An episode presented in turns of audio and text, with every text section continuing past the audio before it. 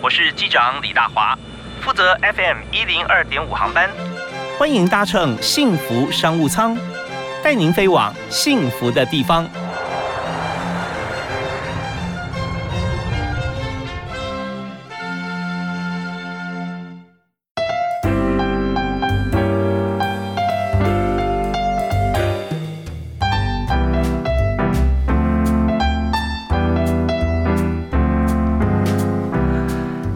亲爱的听众朋友，大家下午好！非常欢迎您在傍晚五点准时锁定 FM 一零二点五幸福电台的幸福商务舱，我是主持人李大华。我们在今天节目里面和大家谈的幸福话题啊，这个产业真的是给人幸福的，也就是婚礼顾问公司。当你要结婚、决定要结婚的时候，哇，心中的幸福感哈，一定是爆表。然后想说怎么样有在未来哈，有非常好的一个美满的家庭生活。但过程当中很重要一点就是婚礼这件事情啊，那怎么样在这个呃一个你认为呃最好的一个适合的场地呢？然后把这件事情跟所有亲朋好友来分享。所以过程里面有些节目啦，有些这个上台啊敬酒啊，或各方面各种呃超脱现有形式的方式啊，都是很好的。那到底怎么样好法哈，就要靠婚顾公司来帮忙。所以今天呢，我们就特别邀请白哥婚礼顾问公司的创办人、也负责人啊，婚礼顾问白哥。在我们线上跟大家来分享。嗨，白哥你好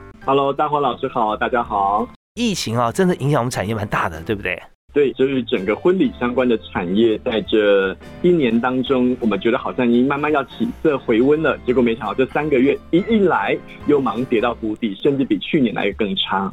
是，本来想迎接这个六月新凉潮啊，结果在五月十五号就开始来三级警戒了，哇，真的是。那呃，在整个过程当中，现在我们看影响产业，像婚顾啊，这首当其冲，我们是不是先谈一下以现况来看，那大概面临要什么样的？可以举个例子啊，给大家了解。那么未来哈，展望未来，我们大概怎么样来铺陈来做呢？我先讲讲现况好了，就是的确像大华老师刚刚提到的，在现况的部分，许多的人在现在没有办法直接举办大规模的实体婚宴，所以有一些人他们就选择直接只进行仪式，就保持了稳定啦、迎娶啦，甚至去登记。那有一些人呢？进行比较小规模的啊，例如说稳定迎娶完了之后，家里面吃个饭。那有一些人呢，其实更多的人哦，他们就直接选择延后，延到了明年年中，或者是哦，直接先暂作取消，等到未来有一天，我们再重新举办这个婚宴，跟大家一起来开开心心的一起聚会。这个大概是目前的状况。那不瞒您说，就是包含像我昨天还有今天都还各接到一场，我昨天接到的是今年十二月的。取消，他们说哦，他们本来是办十桌，就后来变成只有双方家人可能一桌十个人吃吃饭，所以就可能也不需要办婚宴了，只是单纯吃个饭哦，就把它取消掉。嗯，那另外一场呢是今天早上，本来是今年十一月的，他们就说哦，他们要演到明年三月去，就类似像这样子的状况，大概在我们这两三个月之间一直不停的重演，一直不停的重演。有点让让人觉得有有有点这个呃有点沮丧了哈，所以那我们以目前应应之道啊，有没有一些想法？呃，我看到许多的同业在推出的是线上婚礼的部分，我个人比较倾向的是。跟新人说，我觉得家人还是可以先做稳定或者是迎娶的仪式。嗯，那真正宴客，我们还是可以等到后续，也许在聚会方面比较松绑的时候，再来做一些比较实体的会面。那当然，如果想要做线上婚宴的话，也是非常棒的事情，因为就是让。比较好的亲友们有个参与感，那我一直觉得，其实无论是线上或是实体，最重要的婚宴本质就是祝福。所以只要能够好好的把握祝福这一件事情，然后让新人就可以感受得到，说哇，我所有的家人朋友们会因为我们两个家庭的结合而感到开心。那这样子，他内心可能的遗憾就不会那么的大。是，那我们也知道，现在最近呃几年，应该说蛮长一段时间了啊，就结婚这件事情跟婚宴哦是可以脱钩的，也就是说，我们可以先去登记了哦，完成结婚的这个法定程序。但是这请客有时候这些时空因素，比方说在美国结婚，那要宴请台湾的客人，就把这个时间哈这个往后延嘛啊。那现在因为疫情的关系，所以结婚这个脚步跟既定行程我们是确定的，但是呢，请客这件事情啊。我们倒是有时候可以往后呃再看看，等到疫情稳定。毕竟啊，现场这个排山倒海来的祝福哈，跟线上或者说跟这个呃，我们就没有办哈，那是差别很明显的、很大的。所以这里呢，临场感嘛哈，白哥啊是。所以刚刚白哥有讲到说，以目前来讲，他他的建议也是我们。也许可以往后推一点时间哈，那甚至我们也常常看到，有的时候满月酒跟婚礼哈一起举行啊，这也有，也是很不错啊，很温馨感人啊。好，那我们在这边呃，就先要休息一下，稍后回来我们来谈谈看啊。我们如果不不论疫情的时候啊，大家可以思考一下，在婚顾的这个产业里面啊，我们大家要怎么样经营，才能够把我们的工作、我们的这个事业哈经营的好。那么在第一首歌，我们就要请白哥啊，请。婚故来推荐歌曲啊，那我相信一定是放的很幸福的歌。幸福的歌曲对我们来说真的还蛮多的，那不如我们就来听一下在婚里面比较常见的，例如说是《Beautiful in White》这一首歌曲。一百场婚礼里面，总有八十首，哎，八十场婚礼会听到这一首歌的存在。OK，好，那我们再来欣赏这首由呃婚礼顾问公司呃的负责人白哥啊，也是知名的婚顾跟主持人来推荐给大家的《Beautiful in White》。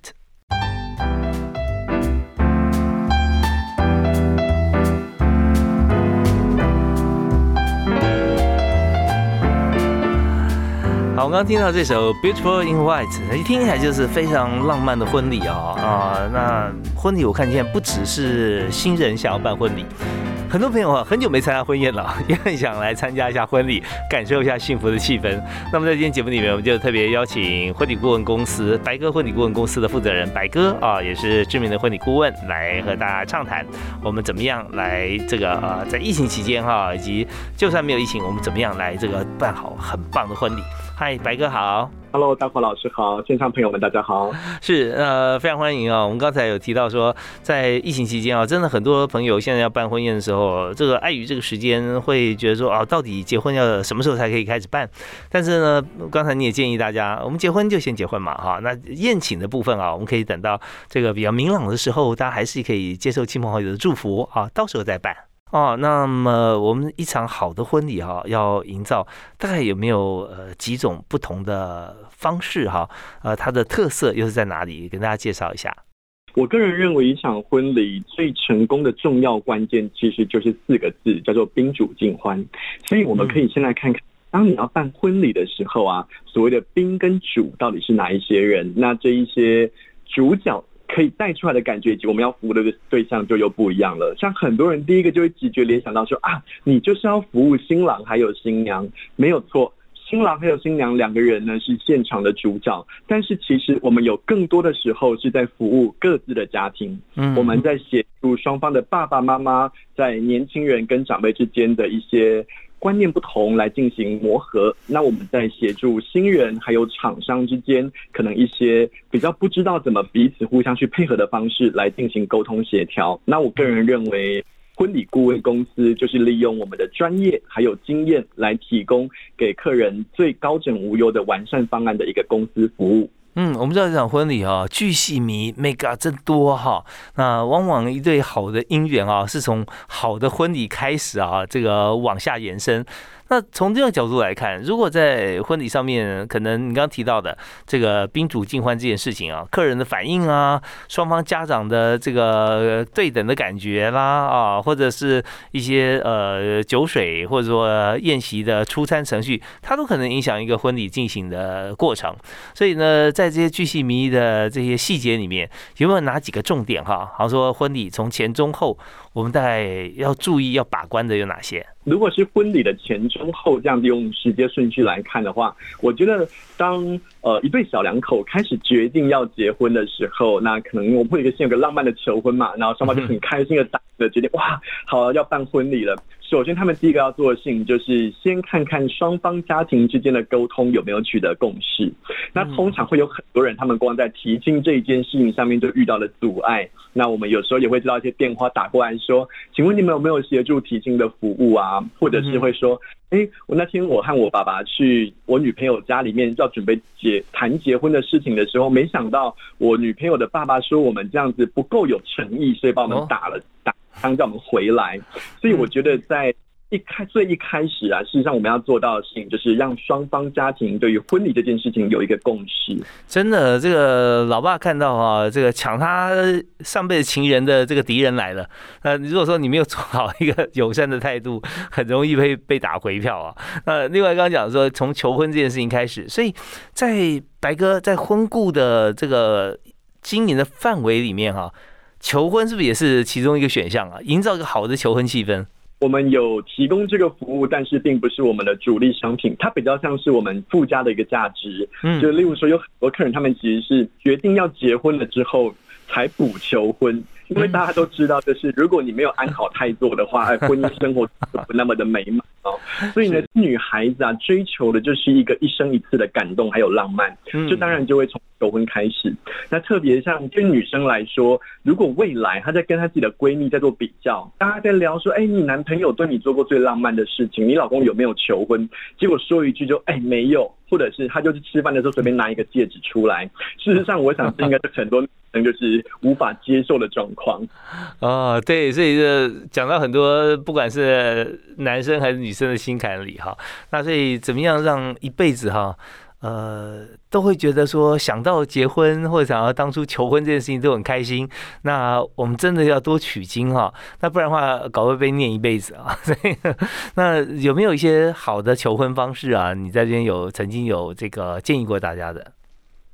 我建议过大家，其实最好的求婚方式应该会是投其所好。然后让对方能够有出乎意料的惊喜感。所谓的投其所好，就是例如说，我们通常一般是男生对女生求婚嘛，通常。那如果像这样子的话，你会知道说他是喜欢高调的人，或是低调的人，他在意的是仪式感，或他在比较在意贵重的礼物，所以这会影响到你想要在家里，或者是邀一群好朋友，或者是在一个公开的餐厅，或者是路上。那只要你做错了，你可能就会反而会让他不开心，因为他可能会觉得哇，好丢脸。哦，很不好意思，所以第一个就是投其所好。那第二个呢，叫做出其不意的惊喜感。因为很有趣的是这样子哦，我们看过很多对就是已经要结婚的夫妻，在我们前面在谈的时候，老婆会跟老公说：“哎，你想要怎么样子来求婚？你自己跟白哥谈，但是不要让我知道，我只要知道你会求婚就好。”所以。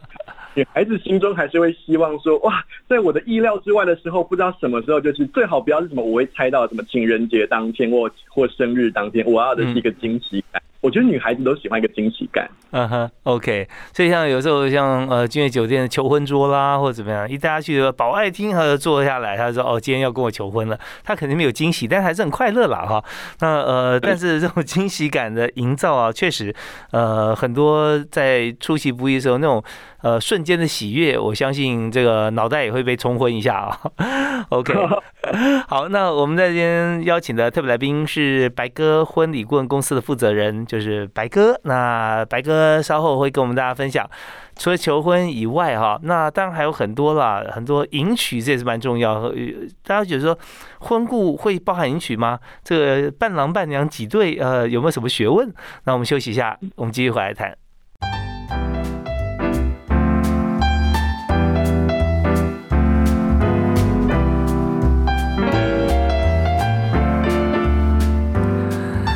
我们今天在幸福项目舱里面，真的就是营造满满的幸福，幸福婚礼，大家现在都很怀念啊。呃，不止怀念自己的，或者说这个朋友的，而想说，我是不是什么时候可以再参加婚礼？那在疫情的过程当中啊，我们希望说。尽快度过，然后让餐饮业方面都能够这个赶快被报复到啊！那我们今天就邀请白哥婚礼顾问公司的负责人白哥啊，白哥来跟大家谈谈看婚顾这个产业啊要怎么样经营。那我刚才白哥有跟大家讲说，求婚这件事情啊，第一个投其所好，第二个出其不意啊，那这都是很棒的做法。那如果说我们在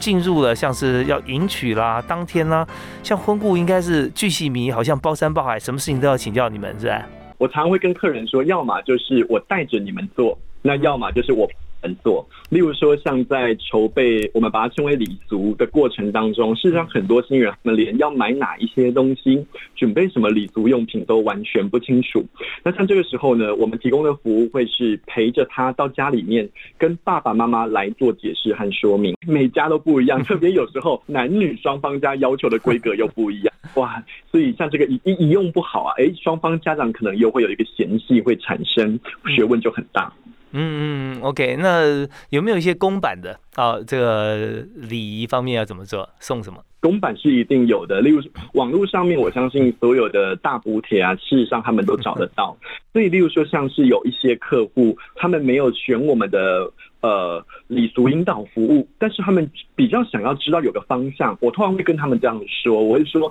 你在网络上面就直接去 Google 迎娶流程。稳定流程，然后把这个流程呢，你和你先生或和你和你太太最不想要的桥段先把它删掉，因为有一些人他们其实不喜欢哪一些桥段，他们会提前把它删掉。删完了之后再拿去跟爸妈来做沟通讨论，因为如果爸妈他们一开始就先看到最完整的，他们什么都做最完整的，所以我我也会觉得这很这很有趣哦，就是对长辈们来说，他们其实好像听着那个周遭邻居们的这一些。加油添醋版都往往会比相信儿子女儿讲出来的版本来的更加的信任度高。OK，那通常有没有绝大多数的朋友啊会删掉的是哪几个部分啊？好，我我可以举几个例子。那最常被说的是像是例如说泼水，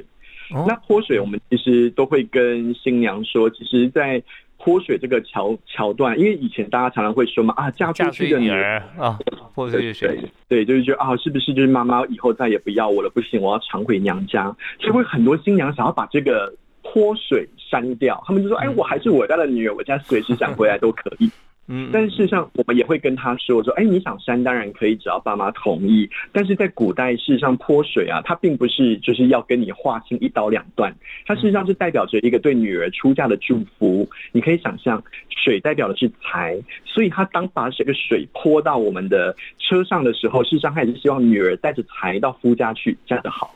那第二个呢，在古代啊，女儿没事不会特别回娘家，所以她其实这个泼水出去，希望女儿不要回来，背后隐喻的是你在夫家过得很好。嗯，所以我觉得你只要掌握这些礼俗背后的祝福，还有真正的精髓，要不要泼，事实上全都没有关系。OK，像泼水啊、丢扇子啊这些啊，大家都会有啊。OK，那有没有哪些挑战是加进来之后它就很好？我们如果先延续刚刚在做礼俗的话题，嗯，因为像可能这这半年度比较多人是直接只进行稳定跟迎娶，然后比较少进行宴客，是。所以如果在礼俗的过程当中，我个人认为最需要加进来的桥段便是合照。无时无刻的合照，无时无刻的照片，这些东西都会成为日后你回忆的材料。所以，像很多时候啊，有人会问我说：“哎，白哥，我们没有找专业的礼俗引导人员，我们是请家里面的呃阿姨来当媒人婆。那你觉得有没有什么我需要特别请媒婆阿姨特别注意的？”我都会跟他们说：“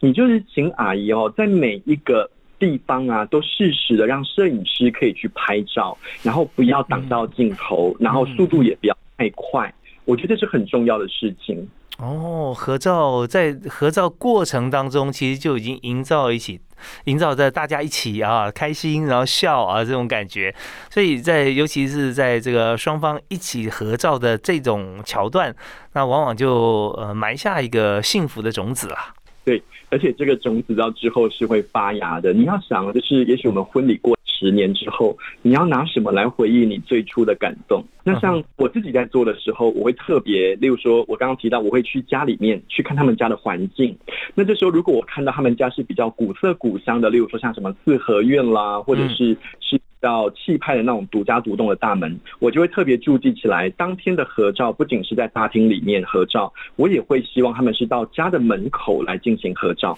嗯，就是不一样的感动。OK，好啊，更有一些这个时空呃交错哈，历史因素这种完全合融合在照片里面，真的是很棒。好啊，那当然我们我有时候比较贪心哈，一个原因素不够啊，我们要讲三个。所以说合照以外，另外还有哪两个呢？我们听段音乐回来之后，我们继续今天特别来宾白哥婚礼顾问公司的负责人，请白哥跟大家来做分享。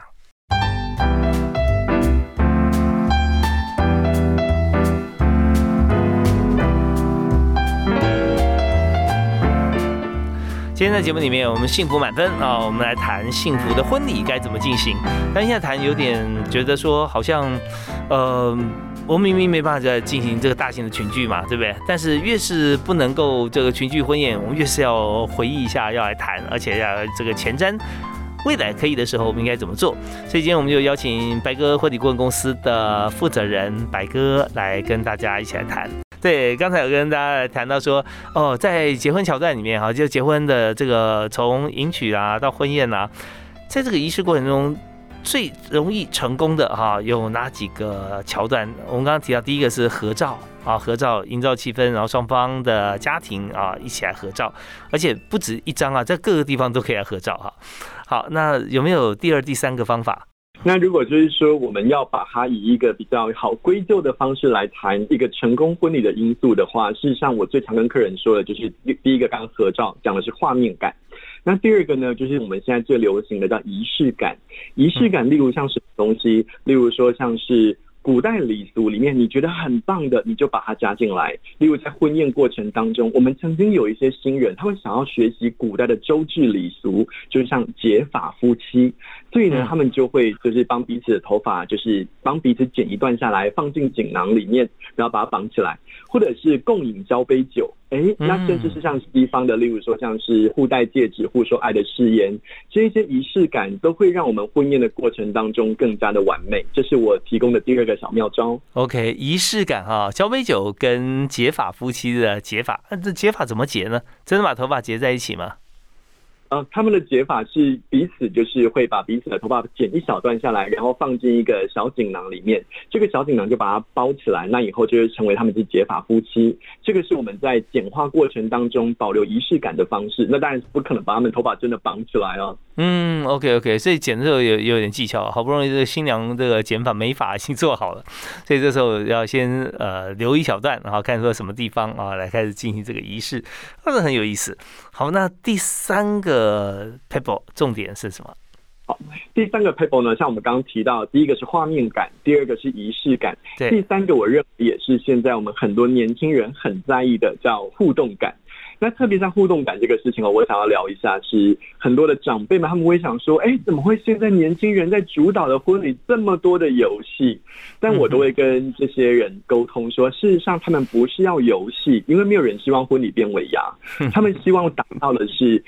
所有人的互动，例如说啊，在台上新娘跟伴娘啦，跟好朋友们、闺蜜们一起来抽捧花，这是一个台上朋友之间互动。那我们有时候会安排爸爸妈妈跟台下的宾客们来进行一些，例如像是摸摸彩啦，或者是猜拳啦，这个是台上台下的互动。所以我们自己在设计互动感仪式的过程当中的时候，很看对象，我们会把对象分成新人自己的朋友。在场全部的朋友，还有爸妈的朋友，这也是回应到我一开始说成功婚礼的要件：宾主尽欢。竟然在场所有的人都是一样，都是我们的贵宾，那么我就有义务要照顾到所有的人。那并且我要帮我们的主人家，就是新人双方爸妈一起来照顾到他们自己所有的客人。哦，真的让呃每一个主人哈，每一个角度的主人都很有面子啊！我今天请到的客人哈，他都他有事做，然后他也觉得说自己已经变婚宴当中的主角之一啊，这种感觉是很棒的哈。呃，OK，那至于说在像是呃，video 啊啊，这个画面跟音乐，这有没有什么样技巧？是有技巧的，像我自己最近有很多的客人，他们在筹备婚礼的时候，他们就会问说：“哎，白哥，我不知道我的婚礼影片要怎么做。”或者是他们会这样子说，他们会说：“哎，白哥，我们小时候照片很少，我们凑不出我们的成长照片，不知道该怎么办。”但首先我都会告诉他们，事实上婚礼是不一定要有影片的，可是有了当然更加分。那这时候呢，你也不用看别人有什么就做什么。例如说，最常出现一定有的就是婚纱照片。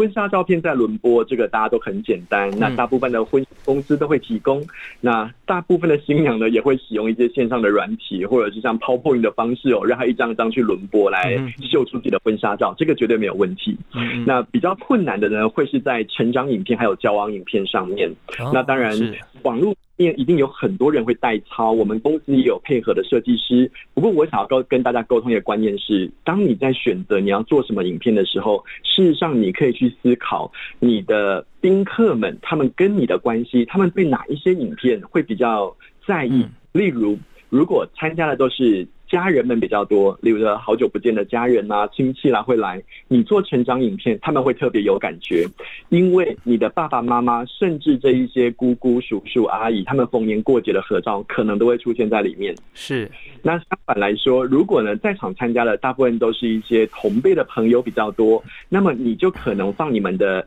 爱情故事，会让他们更有共鸣，因为他们会看到你们可能从大学或是。呃，开始交往谈恋爱的那一些过程，可能这些同才们也会一起到里面去，那也有他们共同生活的足迹，这样他们就会觉得说：天哪，看着这一部爱情故事，好像就从我们陪你们的这一些朋友之间的情感。是我相信大家听知名婚礼顾问白哥在谈这个过程当中啊，每个人脑海中都有很多画面啊，这些画面都是自己和朋友结婚的时候啊，出现过哪些的这个影片呢，或者照片。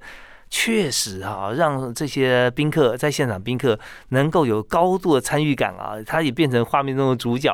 那时候我相信这个宾主尽欢这件事情啊，我们不用做太多就已经达成了。好，那我们在这阶段时间在差不多了啊，那呃，我们稍后我还想请白哥分享一个你曾经在印象里面哈是非常成功啊，或最成功的一个呃形象改造的案例。我们知道说在这个婚宴过程当中，形象这件事情也是很重要哈。那所以我们听了音乐回来之后啊，我们在最后一站要跟白哥来谈很多话题，不然最成功案例还有谈说在这个产业。业要经营的好的话，我们要做好哪三件事啊？需要什么人才？休息一下，马上回来。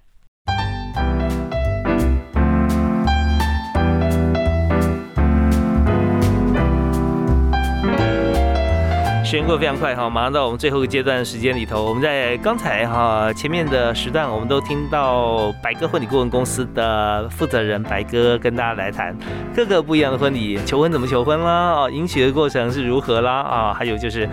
婚礼当中哈，最需要注重的三件事哈。那么呃，当然我们现在在最后这个阶段想谈一下，白哥兄举个例子哈，你曾经印象最深刻哈，成功的这个形象改造哈是什么？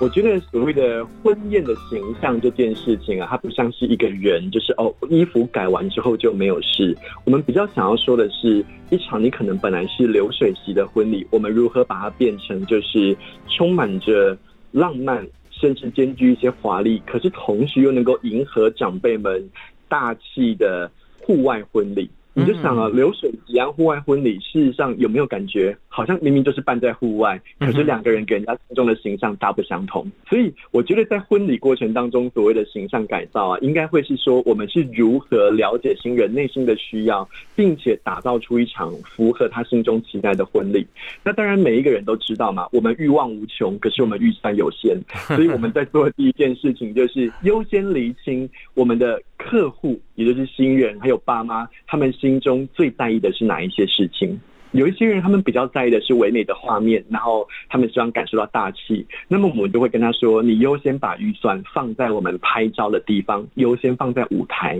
因为迎宾送客区的拍照背板，还有舞台上面的装饰，会是你们被拍到最多合照的地方。所以这个地方你优先放。那像有一些新娘，他们就会说：‘哎，我去参加五金饭店，桌上都有桌花，哎。’那我办流水也是，我桌上要不要桌花？我说不需要，因为上菜的时候那一些还是会被工作人员拿走，你不要把预算花在这个地方。所以其实很多人会说，找婚礼顾问公司是不是会花很多钱？但是我必须要说的是，我们其实是告诉新人，你要如何把预算花在刀口上，并且可以成功的让你心中的婚礼可以完美的重现在现场，在现实生活当中。是，其实我们在看这个婚务公司啊，真的刚。白哥讲到到一句经典的关键，就是我们所看的不是婚顾公司所开出来的价价格，而是我们要看说他们所为大家创造出来的价值。好，那呃，在这么多众多的这个呃婚顾的市场里头哈，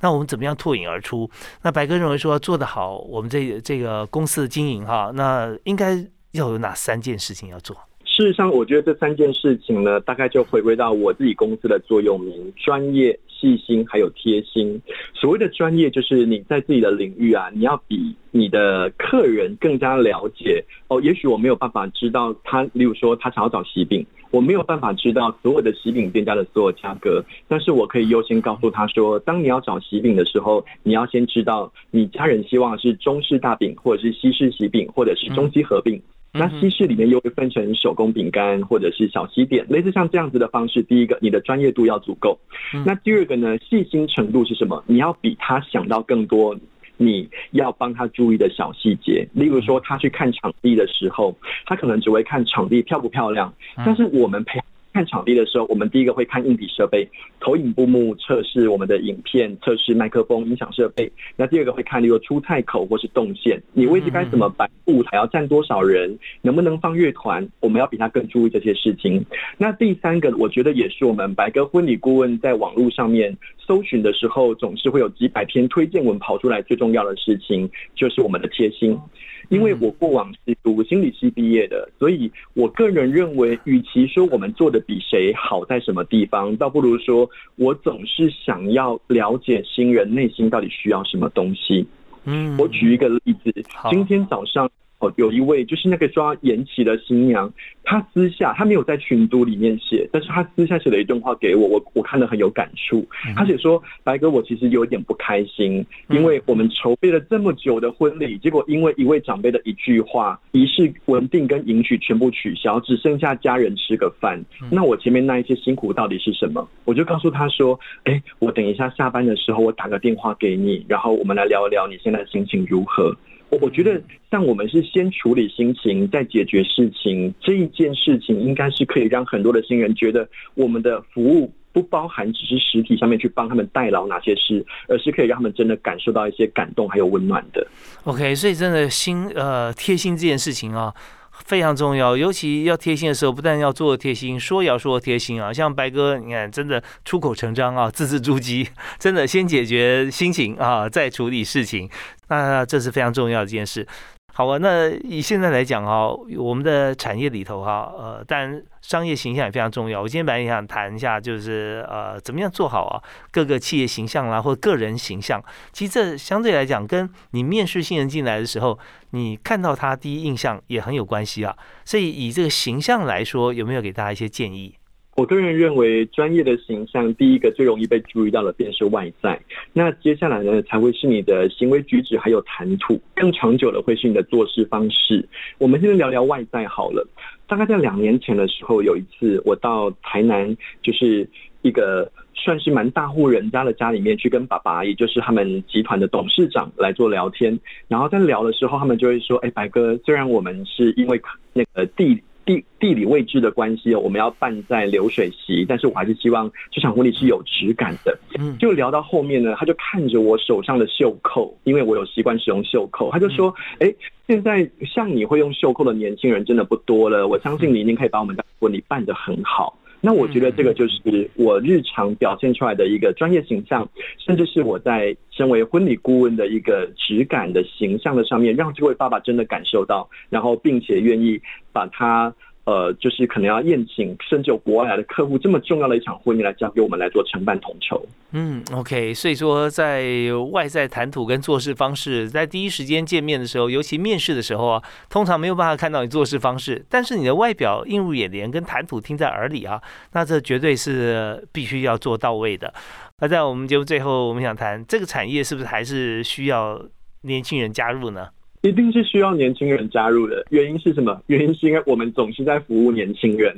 在从事婚礼顾问这个产业将近十年过程当中哦，我常常看到同业会这样子写，他会写说：“天哪，我现在服务的年轻人已经是八开头的了，或者是天哪，现在年轻人，我的我的客人已经小我十岁了。”常常会看到这样子的惊呼。所以我觉得，当我们的公司或者是我们的主持团队、婚顾团队有新的年轻人加入的时候，也是一直不停的在刺激我们要跟上。他们的脚步。OK，好啊。那年轻人到你面前的时候，除了外在谈吐跟做事方式，呃，做做事方式还看不到吧哈。他可以提供一些过去的做事方式了啊。那你有没有呃，他来的话，你会问他哪几个问题？呃，事实上，我我比较想要问的东西是还是关于热忱这件事情。例如说，我会问他，你为什么想要加入这间公司？但是第二个，我我个人认为，我比较会想要在意的事情是，请问你觉得当你遇到挫折的时候，你该怎么准备？那？遇到挫折这件事情啊，他每一个人可能答案都不一样，但是可以从里面去听出来是，那他如果在我们的工作上面难免会遇到不顺利，这个时候他会怎么样去排解或调试自己的心情？OK，好啊，那大家要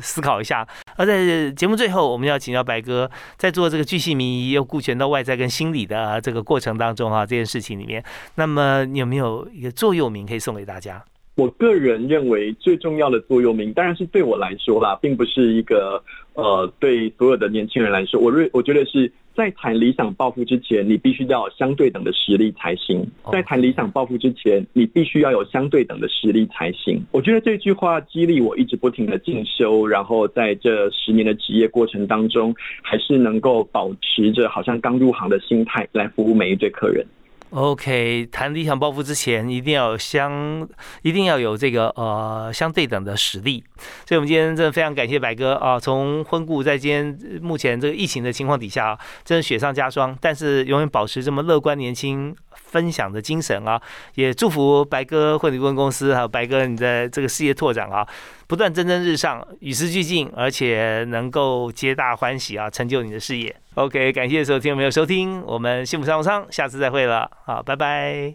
拜拜。